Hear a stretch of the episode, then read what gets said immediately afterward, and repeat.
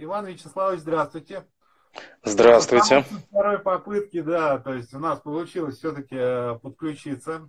Спасибо вам за то, что вы принимаете участие в этом познавательном для людей эфире. Надеюсь, вы мы сможем ответить еще на ряд вопросов, которые поступают от наших э, зрителей.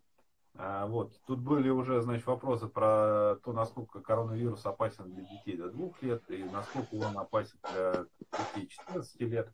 Но э, это все в процессе, я думаю. Итак, э, тема номер один это у нас, естественно, коронавирус. И э, сегодня еще раз напомню, что Иван Вячеславович у нас доцент кафедры инфекционных болезней у детей РНИМУ. Это второй мед э, московский. И, соответственно, он как раз-таки является тем профессионалом, который сможет э, нам осветить этот вопрос вообще с этой, со всей эпидемией. И, ну, возможно, э, на ряд наших вопросов ответит, которые будут поступать в эфире. Значит, вам да. слово. Благодарю, что пригласили. Действительно, тема очень такая острая, и особенно много вопросов, в общем-то, по детству задают, в том числе мы, наша кафедра, являются разработчиками временных методических рекомендаций, которые в дальнейшем по всей России будут внедряться, я надеюсь, в плане того, вот как оказывать помощь, как проводить профилактику и лечение детей с COVID. Вот, а теперь, наверное, пару слов хотелось бы сказать вводных, о чем вообще идет речь.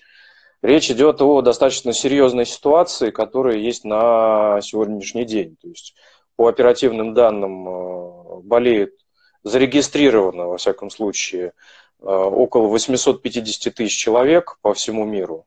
И э, количество летальных исходов на данный момент достигает ну, где-то до 50 тысяч. Вот примерно такое соотношение – и, значит, э, не знаю, насколько вашим зрителям было бы интересно узнать вообще, откуда появился этот вирус, или они уже информированы? Как? Я думаю, что мы можем коротко им это рассказать. Мы ничем угу. не ограничены ни временем.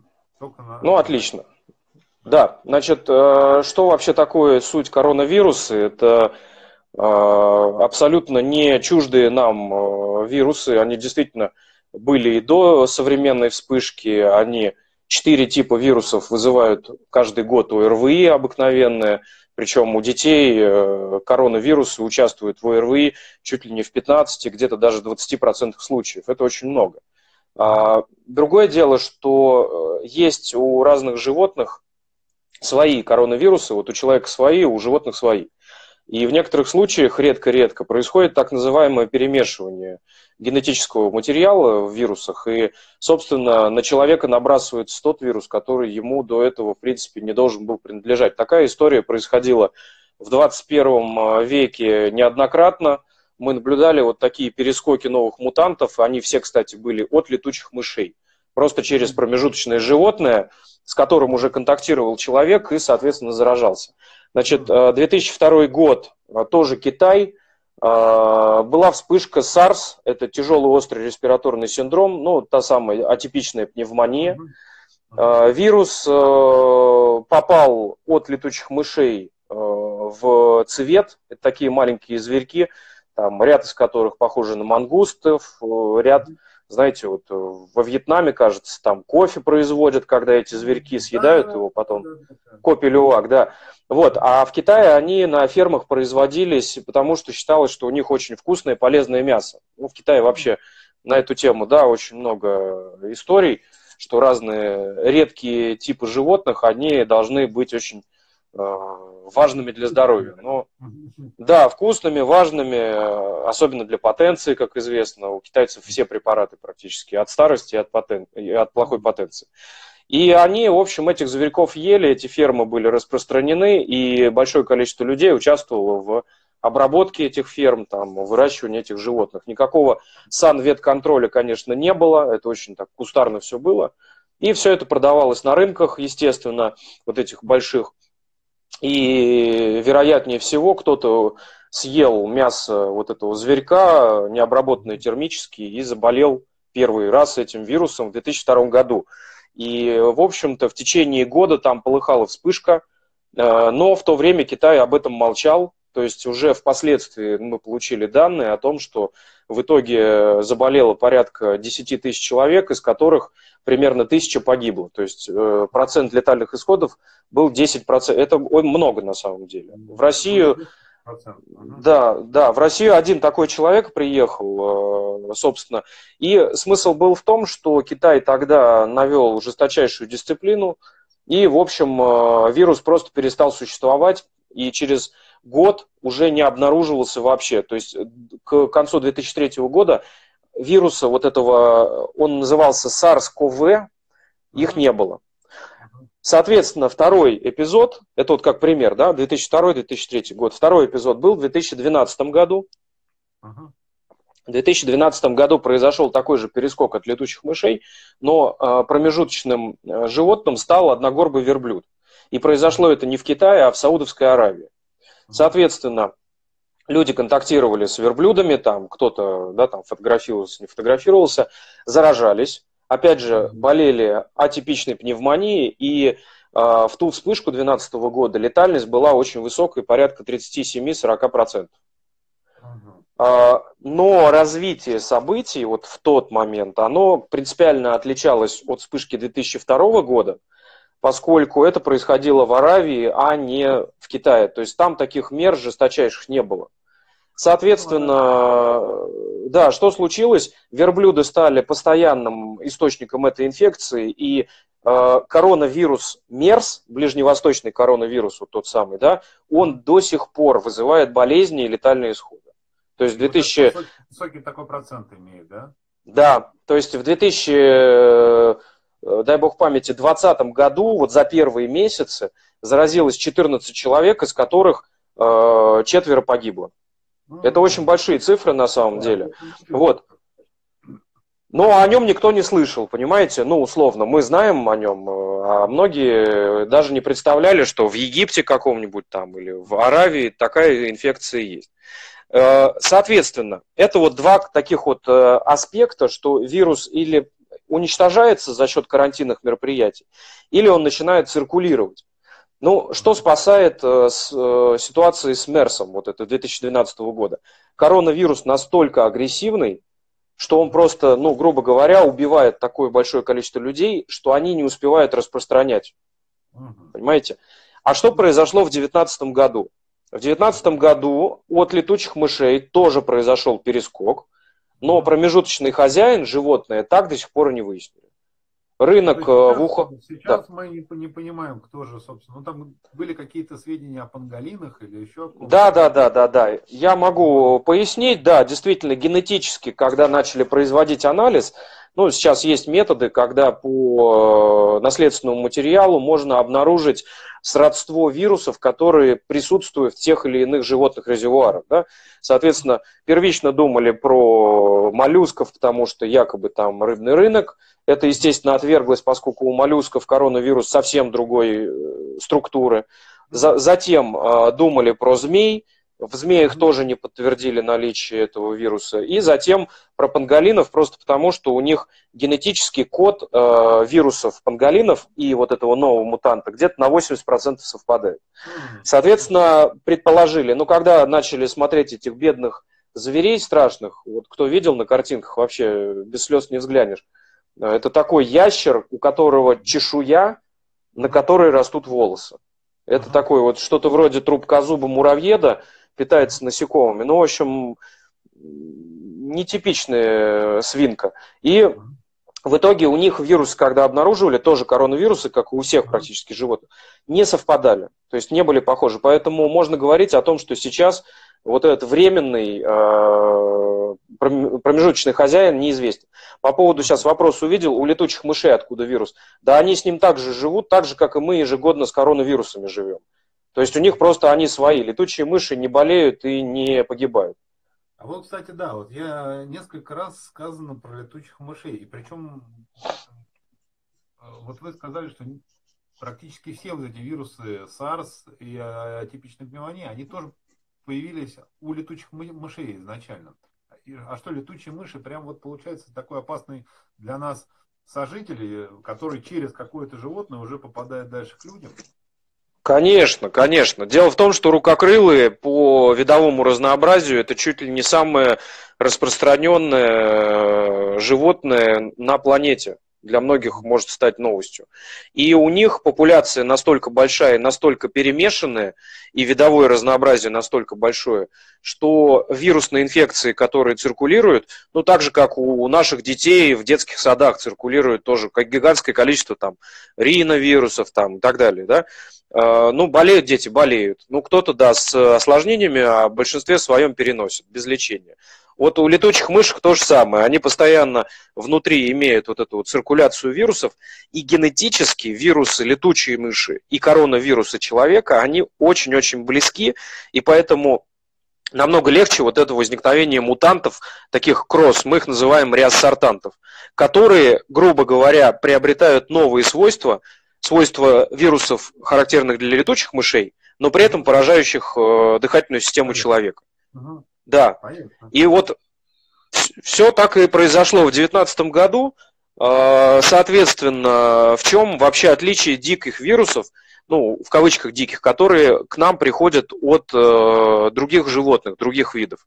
Они первично гораздо более агрессивны всегда. Просто потому, что наша слизистая оболочка верхних дыхательных путей не имеет защиты. У нас нет, скажем, э, способов отреагировать на эти вирусы еще до проникновения глубоко в легкие. Вот.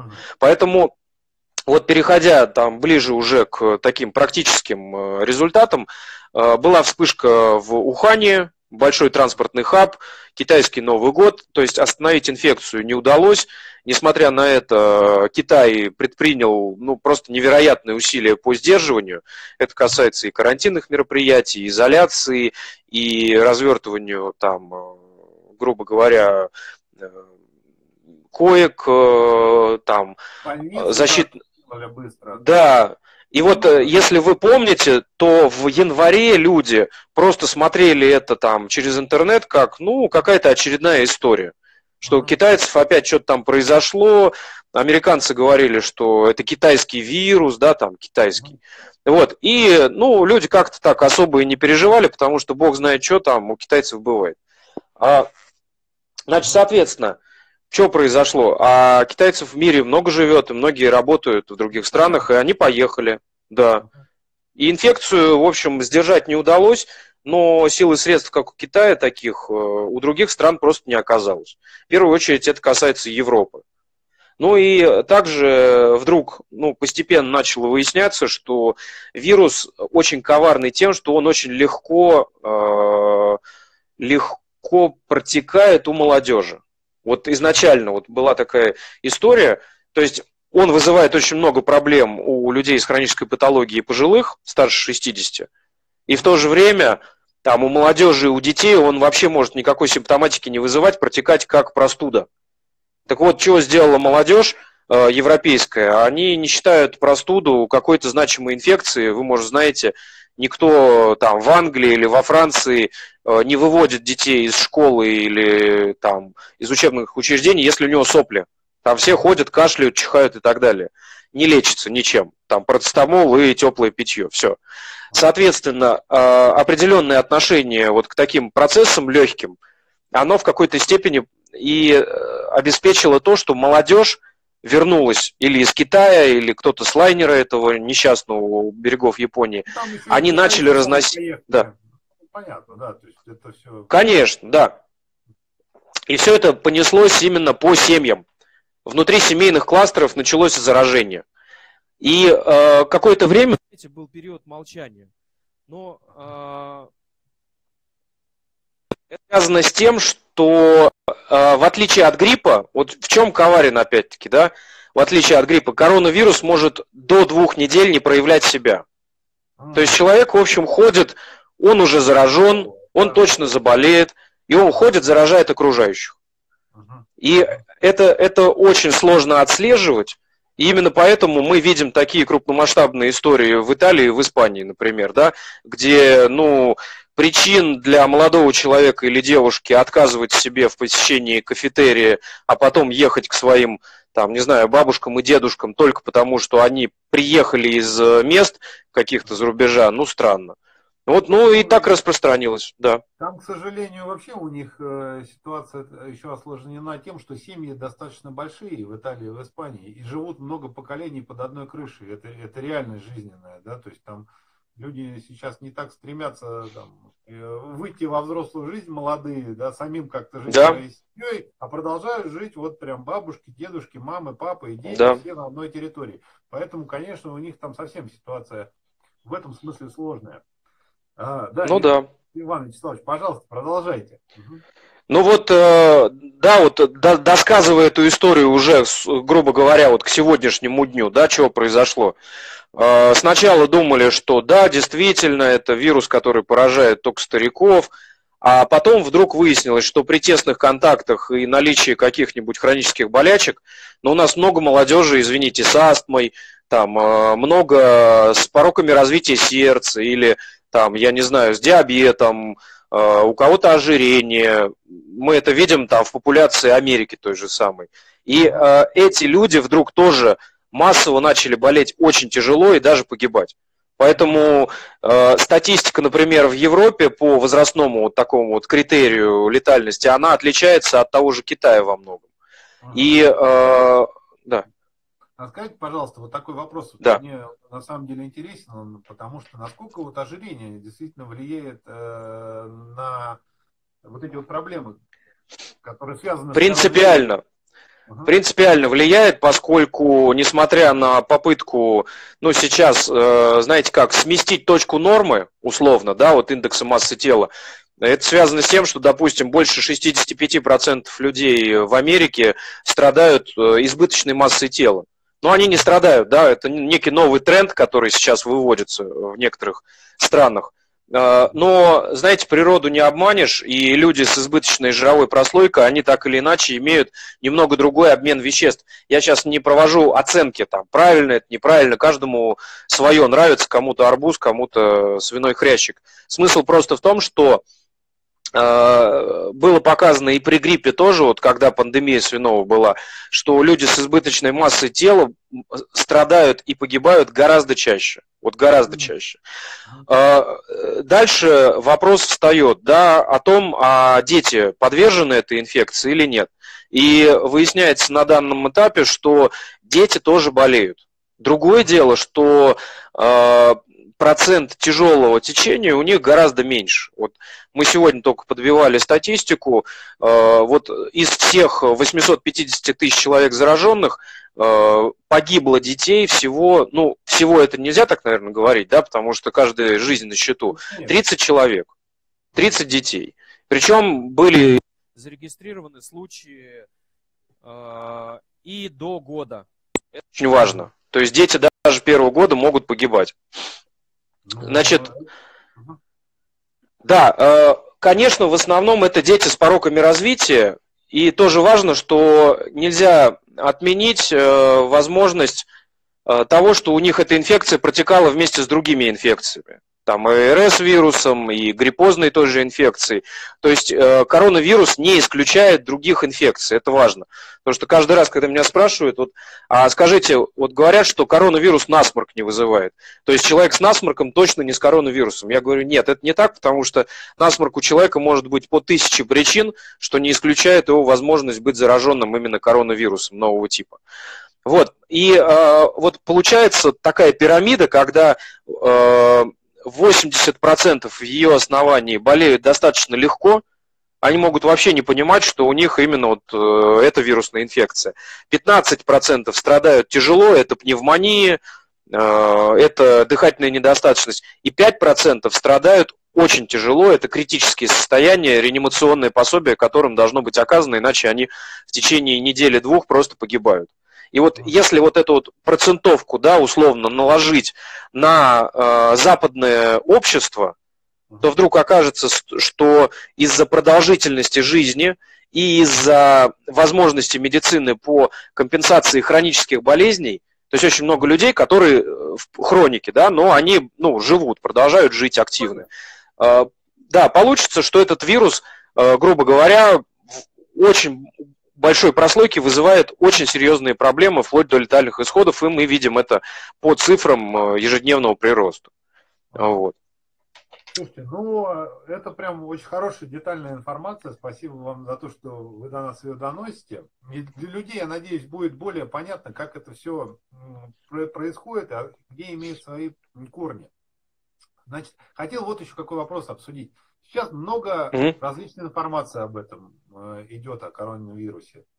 И мы понимаем, что часть из этой информации, ну, она, прям скажем, не соответствует действительности. Вот можно какие-то uh-huh. яркие случаи выявить и э, людям тоже донести до них, чтобы они ну, понимали, что это не совсем соответствует действительности. Ну, давайте, да, попытаемся. Значит, э, первое, это что коронавирус – это фейк, это придуманный вирус, конструированный. Значит, сразу могу сказать, что э, на самом деле абсолютно не так. Это доказано. То есть именно генетическое секвенирование, грубо говоря, вот разбивка этого вируса, его структуры и понимание э, вот этих мелких э, деталей, оно говорит о том, что все э, детали там – это спонтанные мутации, условно. То есть, когда производится какой-то вирус искусственно, ну, действительно, вирусы производятся э, массово, там, не знаю, в том числе там, ну, разные абсолютно, даже лечебные есть вирусы, всякие векторы, э, то там э, есть генетические последовательности, которые сразу говорят о том, что была произведена инсерция, то есть один генетический материал был внесен в другой генетический материал.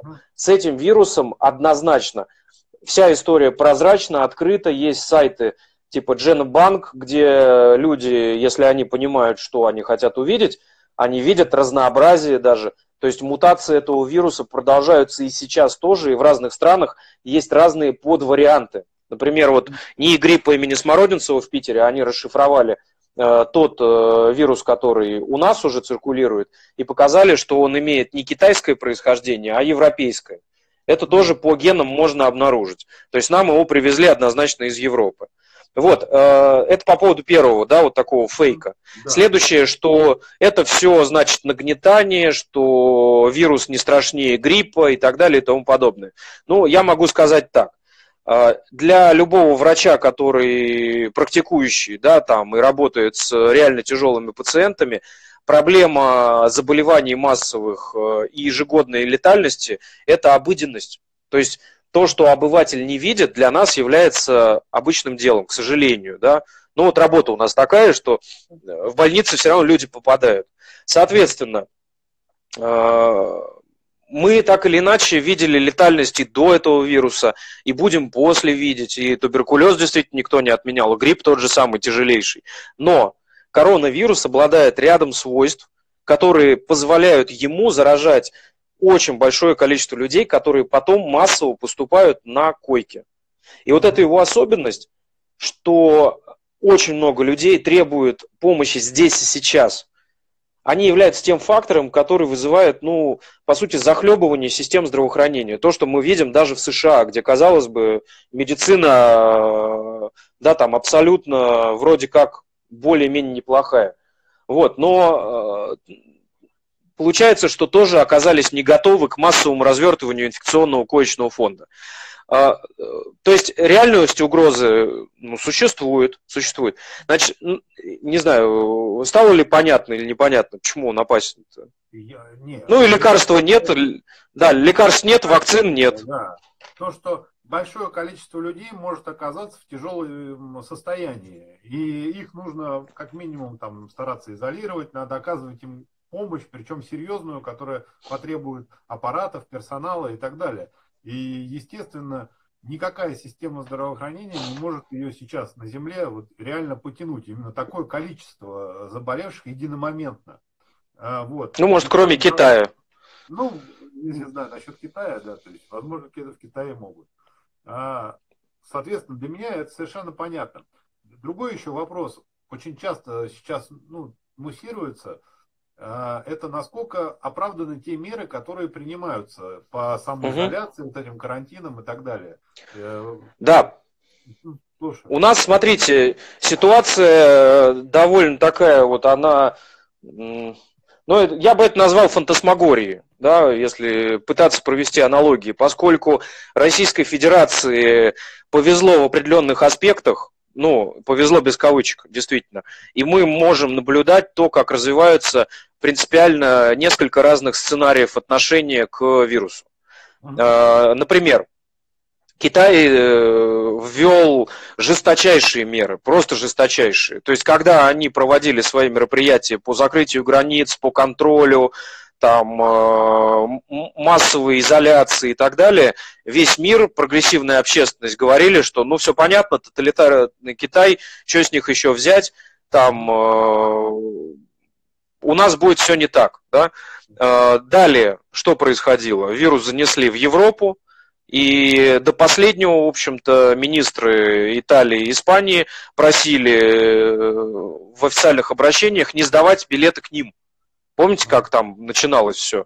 Все резко отменили все поездки. Российская Федерация, опять же, в этом большое участие приняла, что ребята, давайте-ка не летать. Вот, надо сейчас всех массово вывозить. А больных-то еще не было. И народ говорил, а чего вы панику-то поднимаете, если в Европе, допустим, там, ну, какая-то сотня или там тысяча человек заразилась? Ну, это ж ни о чем. Значит, uh-huh. что было дальше? Все помнят. В Италии понеслось все это в таком формате, что э, количество ну, трупов просто зашкаливало. Там, э, извините, пожилых людей даже из дома умерших э, вывозить некому, спецбригад не хватает. Захлебнулись абсолютно тест-систем у них не было, то есть было недостаточно. Они не могли выявлять и изолировать. Вот это важно. Соответственно, э, пример другой страны – это Южная Корея. Они тоже начали массово всех тестировать и изолировать тех, кто сам заразился и контактных лиц вокруг него. Это же на самом деле, вот, чтобы понять, это очень дорогостоящий процесс. Представьте, вот человек, вокруг него еще 10. Вот он там поехал на такси, сходил туда-то. Их всех надо вычислить и посадить на карантин. Соответственно, да, вот, ну мы с Корью такие вещи наблюдаем тоже, это безумие, сколько это требует человека сил. Но, а, знаете как, наследие Советского Союза и Российской Федерации, оно все же сохранило вот эту систему а, Росздравнадзора и Роспотребнадзора, которые ну, грубо говоря, имеют определенные инструкции, как в этом случае поступать. То есть э, у нас эта система отделена от Министерства здравоохранения, и у нее были ресурсы по выявлению этих случаев и изолирующих мероприятий.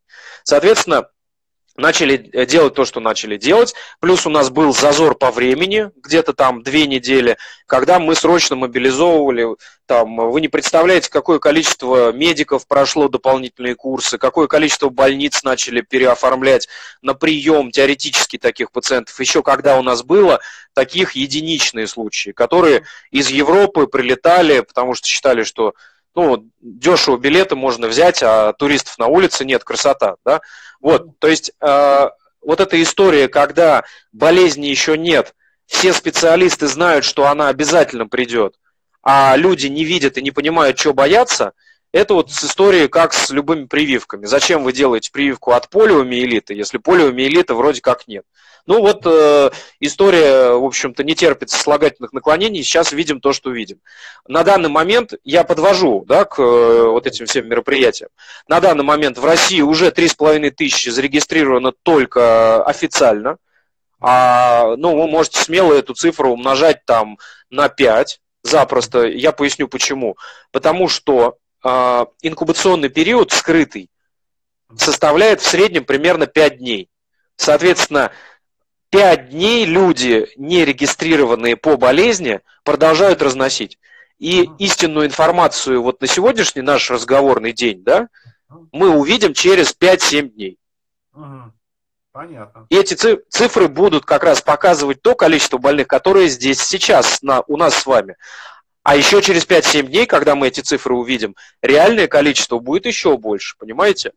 Ну, понятно. Таким образом, да. конечно, да экспозиция э, экспонента будет однозначно расти. Так вот, получается, что любые э, мероприятия по предотвращению, они могут работать по предотвращению, а не по факту, понимаете? Того, что сейчас происходит, например, в Европе, э, все, вирус уже всех заразил условно, ну не всех, еще. Кого-то пытаются спрятать. И он, ну, скажем так, доберется, потому что они не могут изолировать группы риска. В первую очередь, действительно, это пожилые старше 60 и люди с хронической патологией.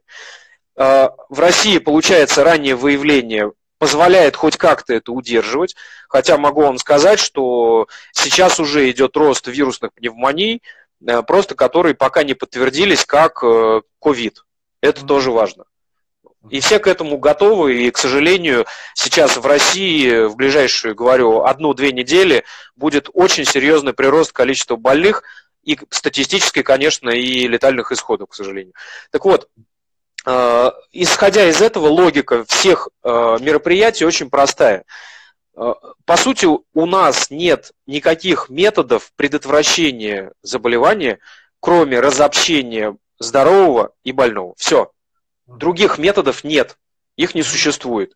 Никакие лекарства не работают профилактически. Вы можете сколько угодно обрабатывать любые поверхности, но если вы придете и проконтактируете, а он может болеть или легкой формой, или вообще бессимптомно, ну, вы заразитесь. Все. И таким образом...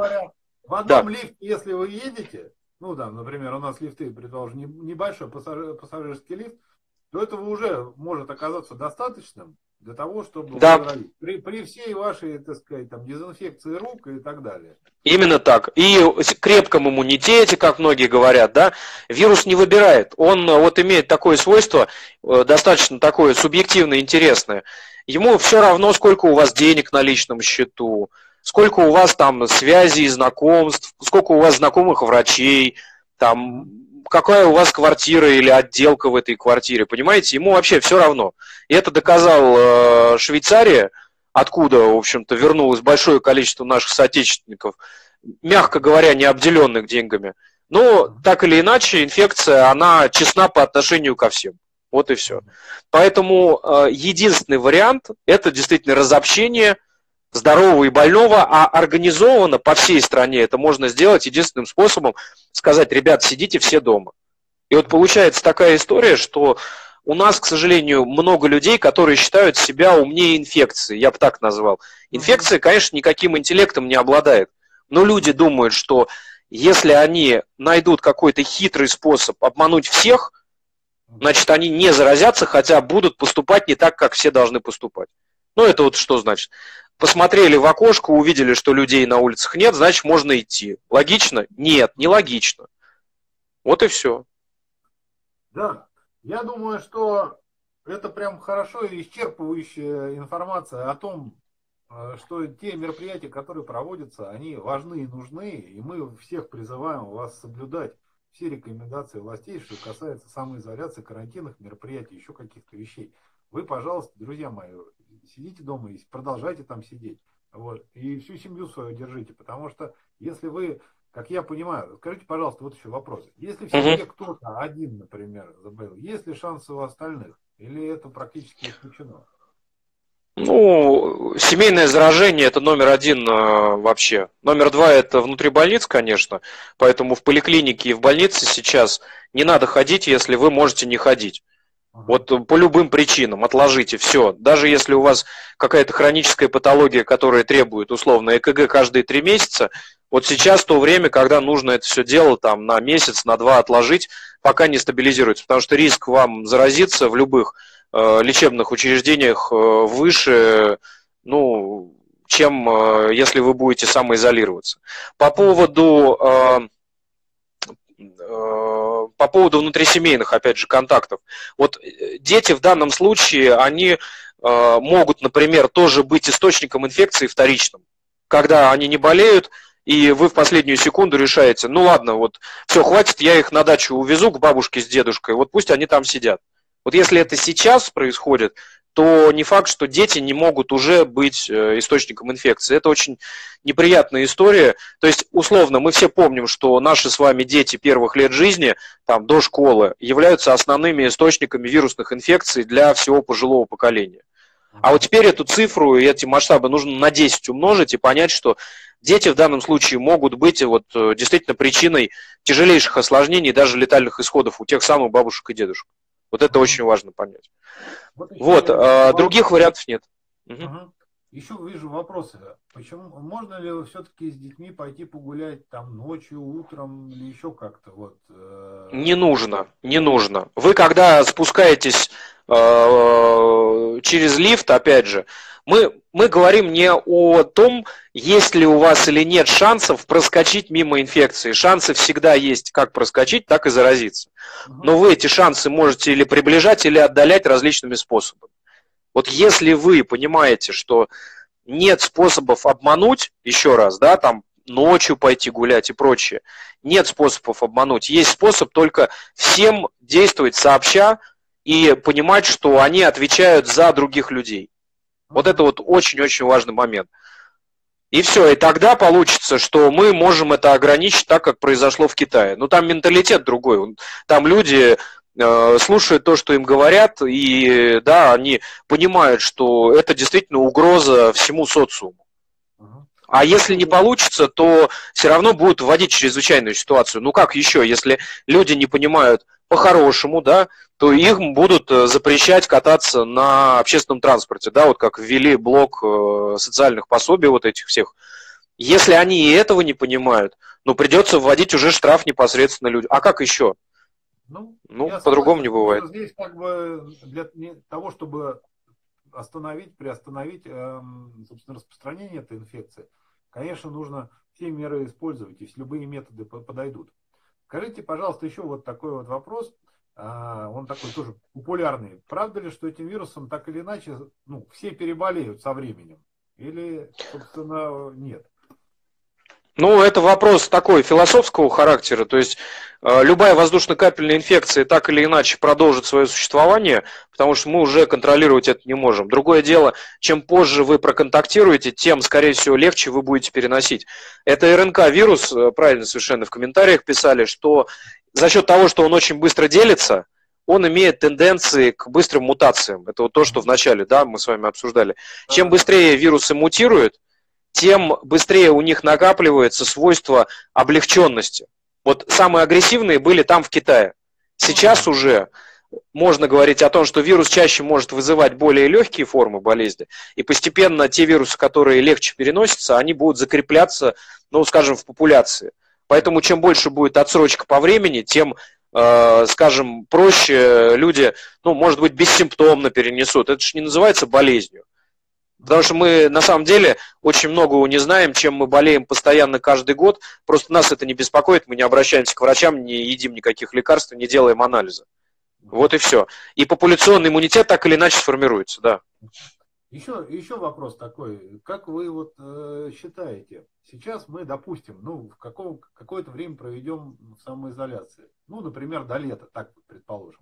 Вот, летом да. все равно, как обычно известно, все эти ОРВИ э, инфекции, они э, уменьшаются. Не ждет ли нас осенью новая волна, опять-таки, с этим коронавирусом? И что в связи с этим нужно предпринять людям? Как, может быть, подготовиться, если такая, если такая вероятность достаточно большая существует? Ну, э, в таком э, да, прогнозе теоретическом мы уповаем на то, что, во-первых, все же найдем то самое противовирусное средство, которое будет более эффективно у тяжелых. У нас же проблема вся с тяжелыми. То, что люди болеют респираторной инфекцией, бронхитом, где-то даже вирусной пневмонией в легкой форме, ну ничего страшного в этом на самом деле нет, поэтому у нас такие пациенты сейчас лечатся на дому, вы знаете, да? Вот. А проблема-то вся с тяжелыми. Вот если мы найдем тактику лечения тяжелых пациентов, то для нас э, это все превратится условно в очередной грипп. А потом через, например, год, полтора, два, все-таки мы э, проверим и внедрим вакцины, которые также будут облегчать груз этой патологии. Но то, что нам жить с этим вирусом уже теперь какое-то время, это однозначно. Понятно. Еще вопросы, вот ну, это вообще очень популярный вопрос, который касается того, помогает ли маска, насколько она помогает, насколько это эффективно. И э, сейчас очень много, ведь же дефицит с этими масками.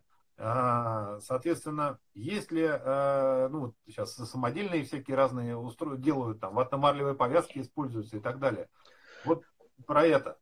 Если да, он... давайте, давайте на, на пальцах разберем, чтобы не было потом да, никаких вопросов. Я думаю, такой э, общий обзор, э, соответственно, он сразу устранит многие последующие вопросы. Угу. Вирусная частица 100-120 нанометров. Маска N95, поры больше там они пропускают вирусную частицу как таковую. Поэтому э, основная цель любой маски это не блок прохождения самого вируса, а блокировать выделение человеком слизи, э, там, мокроты, э, выделений капель слюны, когда он разговаривает, когда он кашляет, когда он чихает. Вот ага. человека защитить маской можно там только уровня FFP2 или 3, э, это полная изоляция слиз, э, слизистой оболочки глаз, э, это так называемые там противочумные костюмы и прочее. Вот в таком случае эффективно. Когда человек цепляет на себя хирургическую маску, обычную вот эту, да, она, конечно же, его от окружающих вирусов не защитит. Она может защитить окружающих от этого человека, понимаете, когда он чихает и кашляет. Но тут история-то в чем? Да. Ага. Когда мы видели в Китае, что всех обязали носить маски, то это в первую очередь было связано с тем, что вот эти, да, потенциально, которые больные люди, да. носители вируса, они не заразили других это с этим. Угу. Да, Именно так, именно так. И в таком случае, да, возникнет вопрос, ну давайте, правда, тоже все в маске а, оденемся, тогда снизится риск. А по большому счету то, что мы сейчас видим, что из-за такого безумия творящегося маск не хватает медработникам. Вот люди тоже должны понять, что, э, вы понимаете, человек, который в стационаре помогает э, пациентам, он из-за того, что у него нет маски, выйдет из строя. Он не сможет помогать этим пациентам. Именно из-за того, что все бросились покупать эти маски. Поэтому вы теперь, ну, наверное, тоже можете понять, наши зрители тоже, что какая была не была маска, она в какой-то степени создает еще и психологическую такую вот э, снижение тревожности, и человек перестает очень часто соблюдать меры гигиены, которые важнейшие. То есть мытье рук и не прикасаться к глазам там условно, да. А что, у него маска, он себе потер лицо, он заразился, неважно в какой маске он будет. Поэтому самое главное профилактика – это мытье рук и изоляция. Угу. То есть, ага, скажите еще такой вопрос, вот тоже очень популярный. А, есть мнение, что мытье рук все-таки лучше, нежели обработка санитайзерами различными, вот сейчас все на спиртовой основе. Так ли? Да, это действительно так. Это действительно так. Проводились достаточно крупные исследования, и не только относительно коронавируса, но и других вирусных и бактериальных инфекций. Было показано, что проточная вода и мыльный раствор, обработка, намыливание 20 секунд, не меньше, гораздо эффективнее, чем любые санитайзеры. А, более того, санитайзеры могут повреждать кожный покров, если их использовать ну, просто на постоянной основе, и в связи с этим кожа теряет свой барьерный эффект, защитный слой, uh-huh. вот, что может также ухудшать э, возможные прогнозы, может не по коронавирусу, но куча других болезней, э, контактные варианты дерматиты, опять же, да, могут возникать у людей, которые, ну, уже так, знаете, панически начинают обрабатывать кожу постоянно. Антисептики тоже далеко не все работают, в основном это хлорсодержащие, кислородсодержащие, э, хлорсодержащие, ну, грубо говоря, хлорка, да, то есть гипохлорид натрия, мы все знаем, э, всегда мыли ей условно там больничные палаты, где-то там, э, если больной кишечной инфекции дома, тоже там старались немножечко хлорной извести добавить. И кислород содержащий это, соответственно, перекись водорода – и если мы говорим про спирты, то да, действительно, выше 70 градусов спирт достаточно легко разрушается за счет вот как раз полярных растворителей или спиртов, или омыления, ну вот когда намыливают руки. А, э, хотелось бы сказать, что санитайзеры работают только если вы их вылили на ладони не менее 3-5 миллилитров. Потому что если у вас недостаточный объем, как ну, некоторые ну, салфеточками протирают, да, и вы будете думать, что вы защищены, соответственно, вы или прикоснетесь к лицу, или вытрите руки об полотенце, об которые потом ваши домочадцы тоже будут вытирать руки. Ну, то есть такой контактный путь заражения.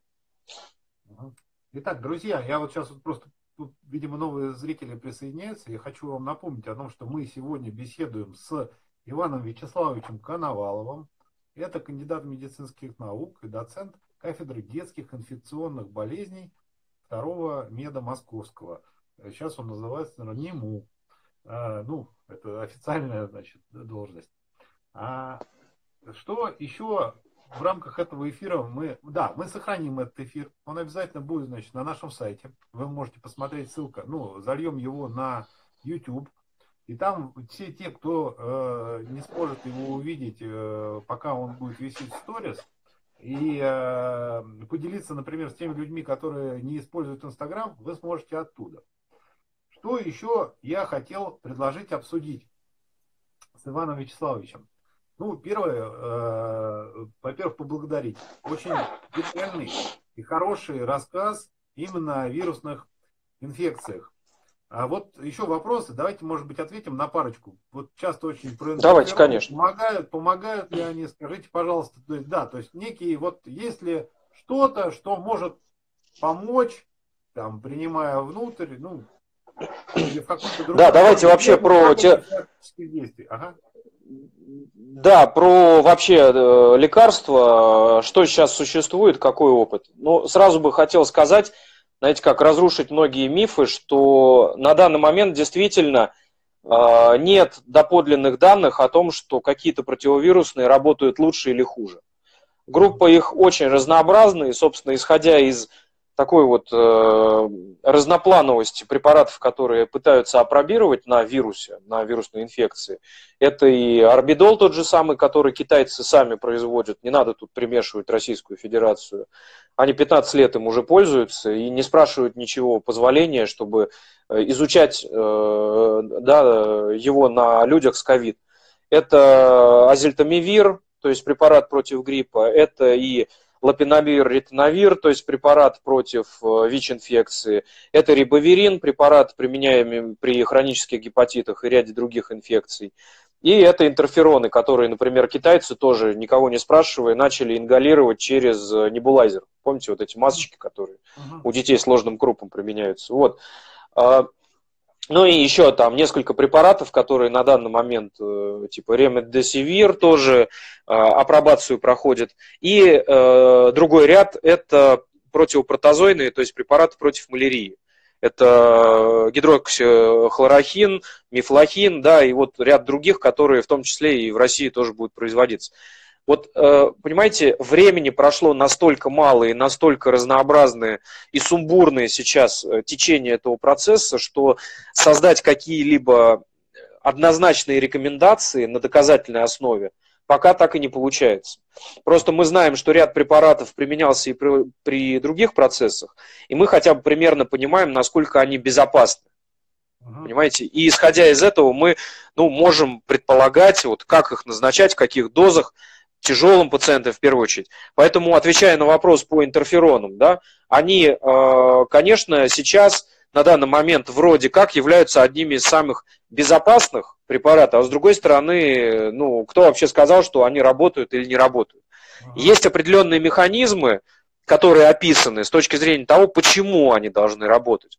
Но я вас уверяю, что Э, теоретическое обоснование там, на клеточном уровне, допустим, на биохимическом уровне, оно по препаратам далеко не всегда совпадает с той реальной э, картиной, которую мы видим уже исследуя эти лекарства на больших когортах, да, вот, э, показывая, имеют они эффект или нет. Это, в частности, может быть связано еще и с тем, что, например, у разных людей сама чувствительность к интерферонам разная, у разных людей сам интерфероновый ответ свой биологически разный, на разные возбудители.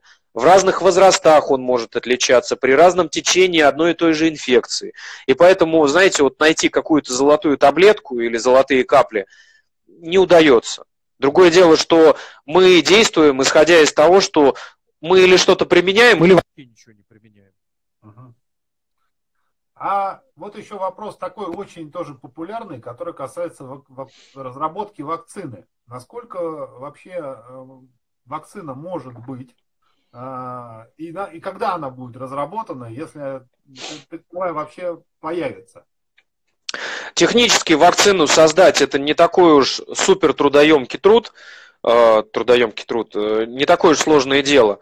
То есть, э, скажем так, есть определенные наработки, они были с 2002 года, когда первая вот эта вспышка была, по поводу того, а что должна содержать в себе вакцина. И вот две параллельно самые главные линии – это рекомбинантные вакцины и вирус-векторные вакцины, они, в принципе, и проводятся. Кандидатов вакцины гигантское уже количество, причем фирмами, э, вернее, научными лабораториями по всему миру. И Россия, кстати, в этом принимает очень живое участие. У нас очень хорошая база по созданию вообще вакцин создана. Но Вся проблема не в том, чтобы создать кандидат в вакцину. Их более чем достаточно. Вопрос в том, как его проверять и на каком объеме. Потому что мы сразу упираемся в какую проблему? Кого мы должны прививать? То есть теоретически мы должны привить в первую очередь э, группы населения, которые статистически страдают от коронавируса наиболее тяжело. Да? Это пожилые люди с хронической патологией. По, по, ну и медработники, по идее. Но представьте, какой объем людей на планете. Это, не знаю, там сотни миллионов, если не миллиард. Соответственно, для того, чтобы сказать о том, что этот препарат будет у них безопасен и эффективен, а ведь если он не эффективен или эффективен в половине случаев, ну, а, простите, если человеку прививку сделали, и он заболевает и погибает, то вопрос состоит в том, а зачем ему эту прививку делали? Потому что обратная сторона медали – это вопрос безопасности вакцины. Соответственно, если вакцина не безопасна, мы опять же сто раз подумаем, что для нас опаснее, коронавирус или возможный эффект вакцины, который был недостаточно проверен, грубо говоря. Да? Поэтому это очень сложный этап вот этих клинических исследований, который даже в самых э, лучших вариантах должен длиться не менее полугода, не менее. А по практике введения новых вакцин, поверьте, это и 2, и 3, и 5 лет, и даже 10 лет, когда вакцины стоят кандидатами и их не могут пропустить. Сейчас, конечно, беспрецедентная ситуация, поэтому многие ну, скажем так, комитеты по одобрению кандидатов, они как бы действуют более бодро, ну, я бы так это назвал, да, э, но, вы знаете, результатов пока нет, и я еще раз повторю, до следующего года как минимум их точно не будет. Поэтому вакци... на вакцину надеяться в текущую вспышку пандемии абсолютно не имеет смысла. Понятно. А, значит, ну, мы еще больше просветились по этим вопросам. Я думаю, что так, в общем и целом, вы нас очень хорошо проинформировали. И я хотел сейчас попросить вас рассказать о вашем проекте, который вы ведете, свой социальный просветительский проект – который на Praxis.ru, а. собственно, э, размещен. И мы обязательно оставим ссылки в описании к этим видео. Посмотрите на нашем сайте на YouTube. А, уже вот вы сможете познакомиться с тем, что помимо своей, э, э, ну, в дополнение к своей деятельности профессиональной делает Иван Вячеславович. Ну, да, спасибо большое за возможность, собственно, это история абсолютно такая местечковая и наша, ну, можно сказать, выстраданная, как врачами, которые занимаются не только с больными, но и со здоровыми людьми. А это очень важный, я считаю, сегмент, который, к сожалению, в современной тенденции упускается. То есть, знаете, вот мы сейчас с вами общаемся, и большинство людей, которые нас смотрят и слушают, они же здоровы. И у них-то, в общем-то, вопросы, хотя они еще здоровы. И по э, очень большому спектру болезней в целом у людей вопросы могут и должны возникать, еще пока они здоровы, для того, чтобы поддерживать именно свое здоровье. То есть такая, знаете, вот ориентированная медицина не на болезнь, а на человека. Потому что человек может болеть, может не болеть, может совершенно по-разному взаимодействовать с этим миром. И в э, сегодняшнюю тему это очень сильно ложится, поскольку параллельно с пандемией у нас еще и идет инфодемия, которую никто не отменял. У нас беспрецедентная ситуация, что с развитием соцсетей, того же Инстаграма или там других вариантов, как говорится, каждый суслик агроном, и поэтому каждый источник информации при наличии большого количества там, подписчиков, слушателей, зрителей становится некой информационной площадкой. И в таком варианте, понимаете, для некоторых людей становится очень выгодно интенсифицировать определенную истерию. А мы понимаем, что мир не идеален, и люди, которые не страдают коронавирусом, они могут, э, ну, быть, например, достаточно тревожными. Особенно если это касается, допустим, молодых родителей или людей, у которых пожилые родители свои, да. И у них возникают вопросы, которые вызывают в них тревогу, и эта тревога в ряде случаев, знаете как, заставляет их делать те действия, которые по большому счету делать не надо, а может даже опасно. И вот наш проект, он, собственно, ориентирован э, не на болячки даже, он ориентирован на людей, которые по своему жизненному пути встречаются с разными ситуациями. Ведь что такое коронавирус, как такая, знаете, вот глобальная история? Это, можно сказать, кризис, это вызов, это такая вот э, ступень, этап в какой-то степени эволюции. Иван вот. Вячеславович, все, мы обязательно да. оставим. К сожалению, у нас время подходит к концу нашего эфира. Вот у меня так. Уже загорелся счетчик, да, 20 секунд да. осталось. Счетчик. Я напомню, друзья мои, что всю эту информацию мы оставим. Вы сможете посмотреть. А Иван Вячеславович Коновалов, доцент э, кафедры детских инфекционных болезней, был с нами. Спасибо вам большое и всего хорошего. На здоровье.